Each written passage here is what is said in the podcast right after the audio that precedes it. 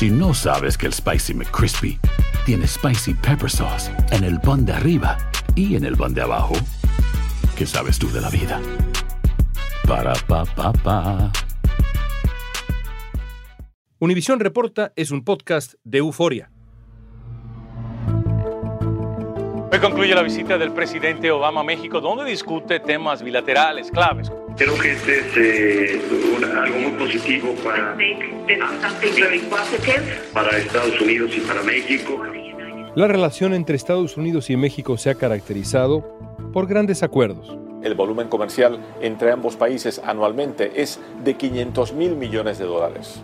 y también por momentos inciertos. El presidente mexicano Andrés Manuel López Obrador dio un nuevo paso en su defensa de los gobiernos autoritarios de Cuba, Venezuela y Nicaragua. Dijo que no asistirá a la cumbre de las Américas si Estados Unidos no invita también a los gobernantes de esos países. se fractura la relación bilateral entre Estados Unidos y México.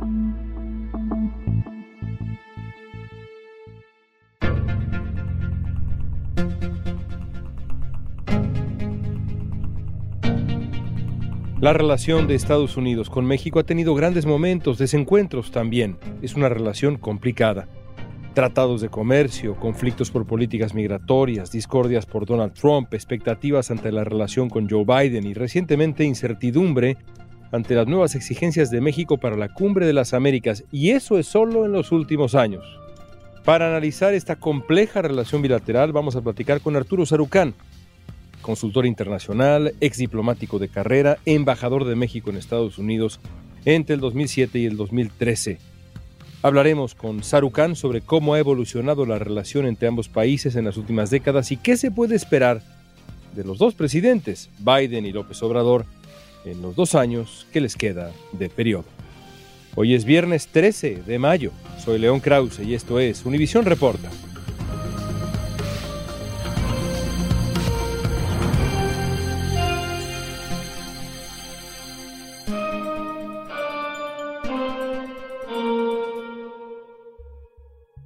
El lugar común supone que la relación histórica entre México y Estados Unidos siempre ha sido tensa, difícil. Los vecinos distantes, el oso y el puerco espín, como le decía el ex embajador Jeffrey Davido. ¿Te parece, en términos generales, preciso ese diagnóstico? A ver, es una relación compleja, sin duda. Es una relación que tiene una brutal asimetría de poder real, poder fáctico real. A pesar de eso, yo veo las últimas tres décadas como un momento de enorme transformación de la relación bilateral para bien, con un tono muscular importante, con un sentido y una atracción estratégicas. Esto no quiere decir, León, que esas dos décadas, tres décadas no estuvieran exentas de momentos de desacuerdo, de tensión, incluso de choque. Hay dos momentos, yo creo, que transforman de manera muy importante esta relación. El Telecam, que modifica la relación económica y comercial, y luego un evento completamente exógeno en la relación bilateral, que es los atentados terroristas del 11 de septiembre, que obligan a México a repensar, a replantear la relación en materia de seguridad, intercambio de inteligencia con Estados Unidos. En 1994, Estados Unidos, México y Canadá crearon la región de libre comercio más grande del planeta a través del Tratado de Libre Comercio de América del Norte, también conocido como el Telecan o NAFTA en inglés. Forbes lo calificó como una alianza que condujo al crecimiento económico y contribuyó a elevar el nivel de vida de la población de los tres países miembros al fortalecer las normas y procedimientos que regían el comercio y la inversión. Luego, en 2016, en Estados Unidos, llegó al poder un hombre que amenazó, entre otras cosas, con disolver el tratado. Hasta que llegamos a Donald Trump en el 2016, que vuelve a colapsar la relación. Y ahora estos últimos cuatro años y pico, porque si bien Biden ha hecho un esfuerzo muy importante de relanzamiento de la relación bilateral, pues todavía hay una serie de temas que no han sido saldados y hay otros que son nuevos, otra vez, algunos de ellos que nada tienen que ver con la relación bilateral como tal, Ucrania, evidentemente, que están tensando la relación entre los dos países. El presidente Donald Trump y el presidente de México, Enrique Peña Nieto, hablaron de un acuerdo preliminar para revisar el NAFTA. Thank you, Enrique, and congratulations. That's really a fantastic thing. We've all worked very hard.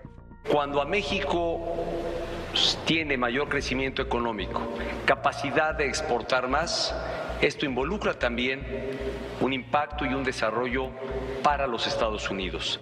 Al final, Donald Trump llegó a un acuerdo con el entonces presidente de México, Enrique Peña Nieto, y la alianza continuó. Sin embargo, la tensión entre los dos países seguía más viva que nunca.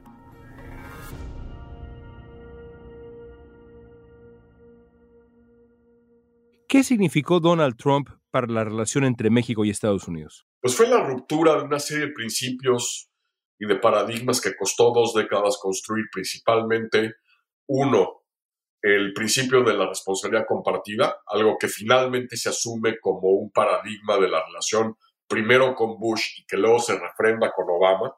Ese paradigma de responsabilidad compartida lo que básicamente postulaba es que la única manera que los dos países vamos a poder hacer frente a los retos y aprovechar las oportunidades que tenemos en todos los temas es si entendemos que los dos países tenemos que arremangarnos y trabajar juntos, que no hay, es decir, esta cosa que había antes en la relación bilateral de recriminaciones mutuas.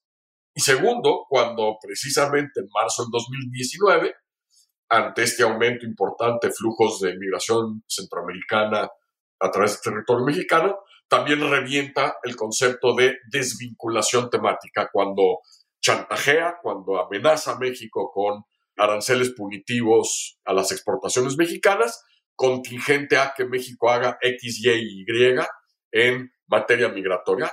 Trump lo hace con la amenaza de aranceles punitivos y las acciones que busca obligar a México a instrumentar en materia de controles migratorios. En su tercer intento por llegar a la presidencia de México, Andrés Manuel López Obrador ganó las elecciones de 2018.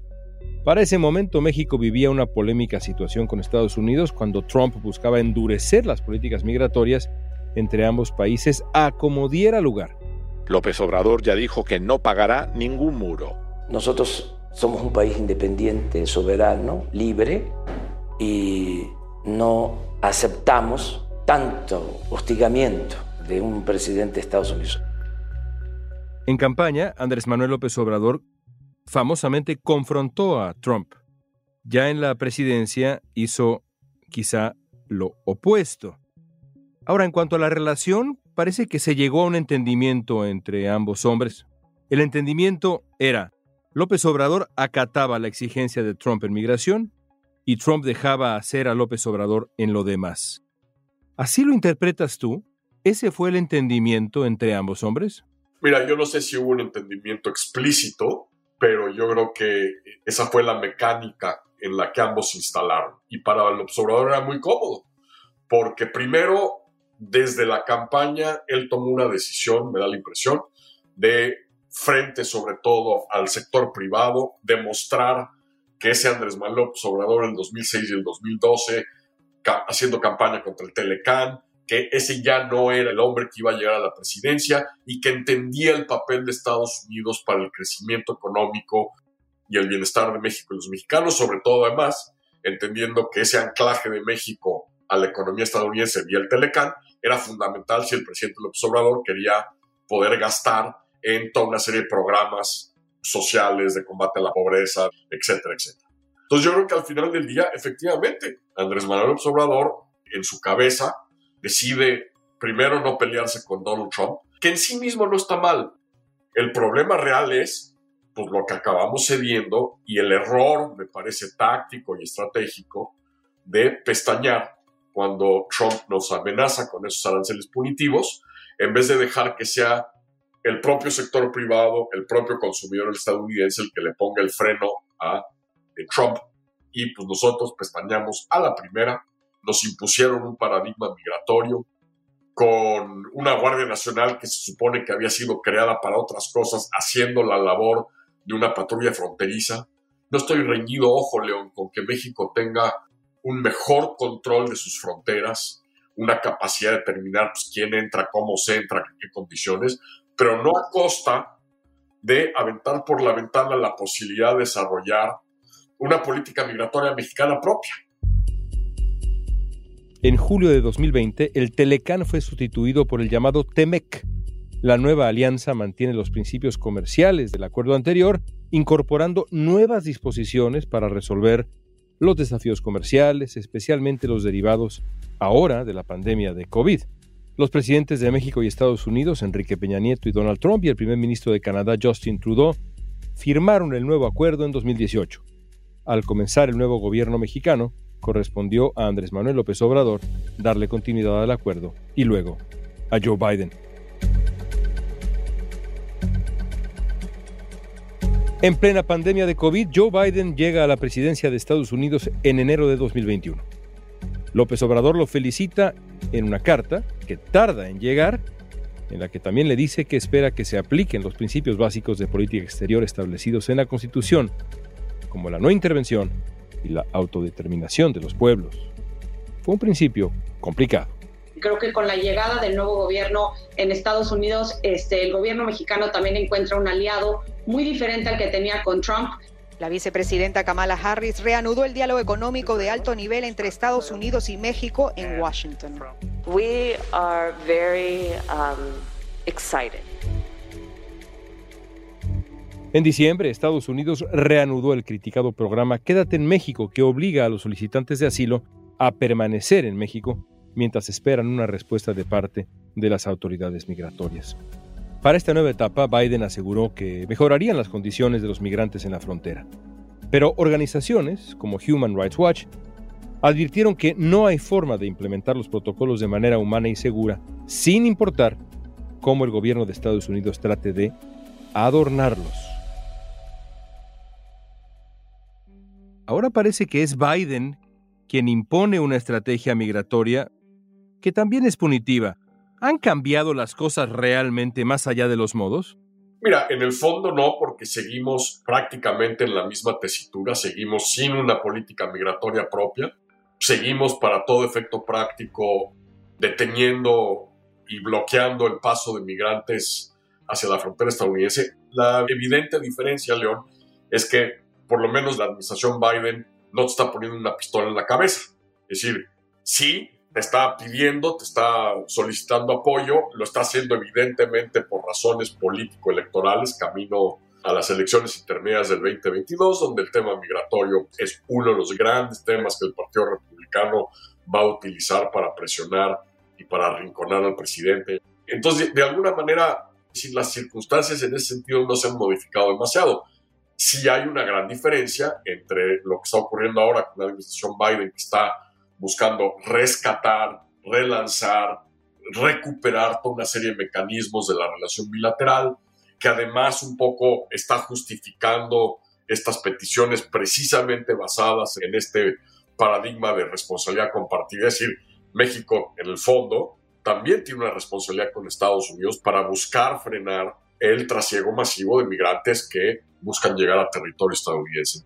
Si el asunto migratorio es tan importante para la política doméstica, político-electoral en Estados Unidos como lo es para Joe Biden y lo era también para Donald Trump, eso quiere decir que López Obrador está, en cierto sentido, en una posición de fortaleza política. Sin duda, es decir, el gobierno mexicano y el presidente López Obrador tienen un verdadero as. El problema es que yo no veo, lamentablemente, ningún esfuerzo por hacer un quid pro quo que realmente beneficie o a la relación bilateral o a México. Es decir, el problema es que en la cabeza del presidente López Obrador, ese quid pro quo parece ser replicar sembrando vida en Centroamérica. Y por eso estos constantes reclamos del presidente López Obrador al Congreso, al gobierno de Estados Unidos, de por qué están fondeando los esfuerzos ucranianos para repeler la invasión y no quieren fondear Centroamérica.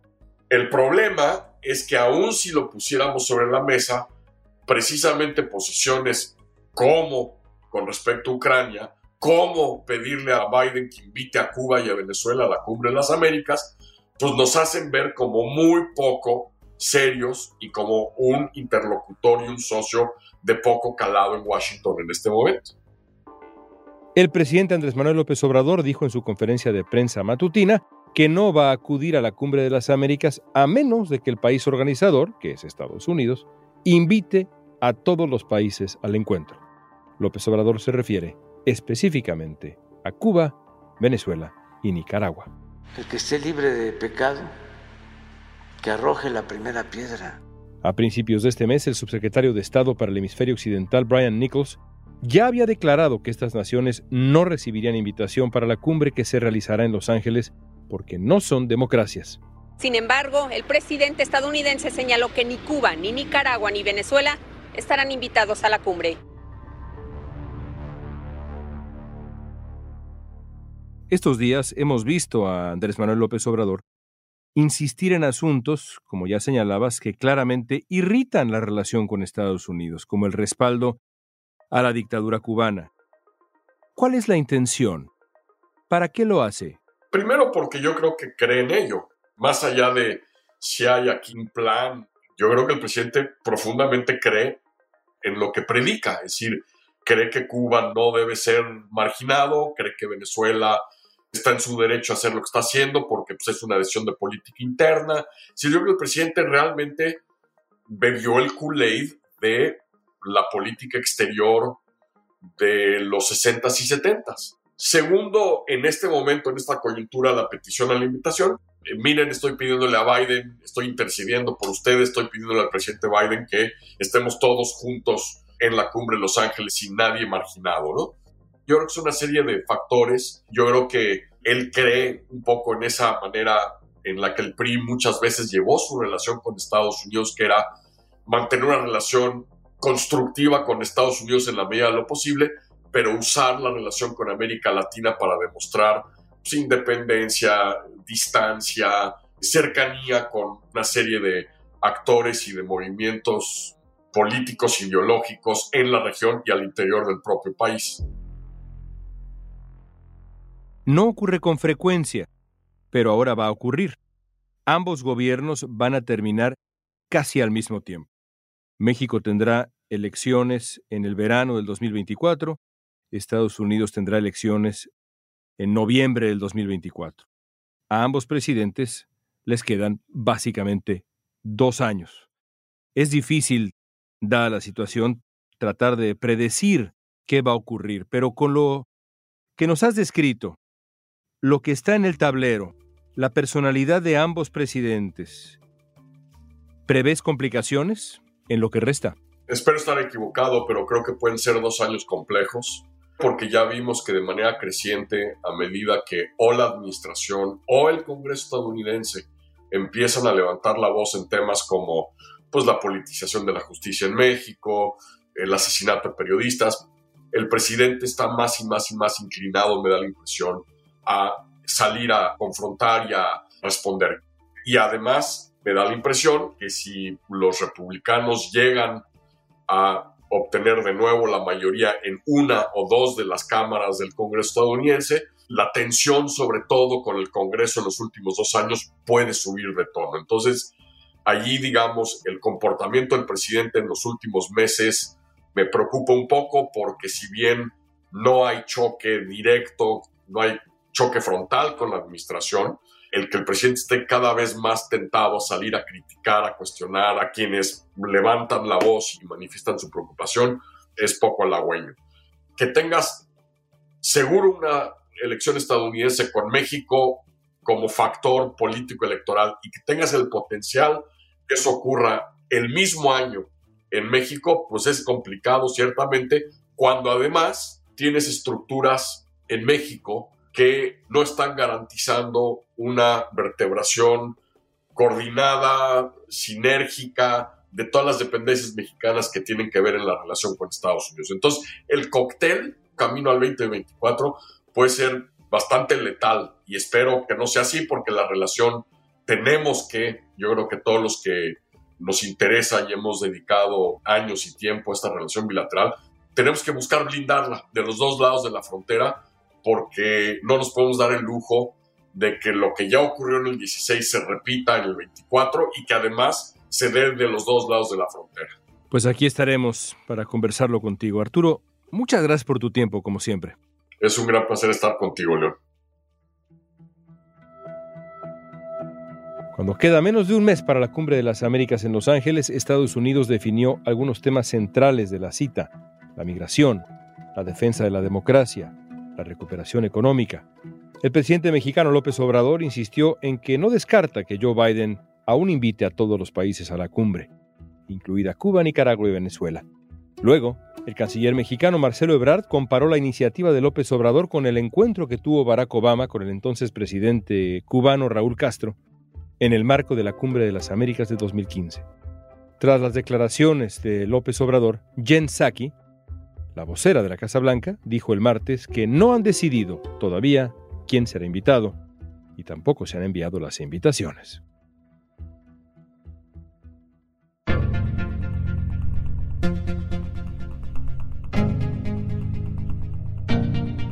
Esta pregunta es para ti.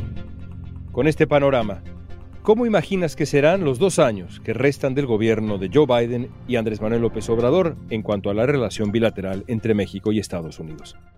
Usa la etiqueta Univisión Reporta en redes sociales y danos tu opinión en Facebook, Instagram, Twitter o TikTok.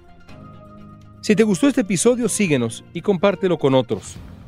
En la producción ejecutiva, Olivia Liendo. Producción general, Isaac Martínez. Producción de contenidos, Mili Supan. Asistencia de producción Isabela Vítola y Débora Montaner. Música original de Carlos Jorge García, Luis Daniel González y Jorge González. Soy León Krause. Gracias por escuchar Univisión Reporta.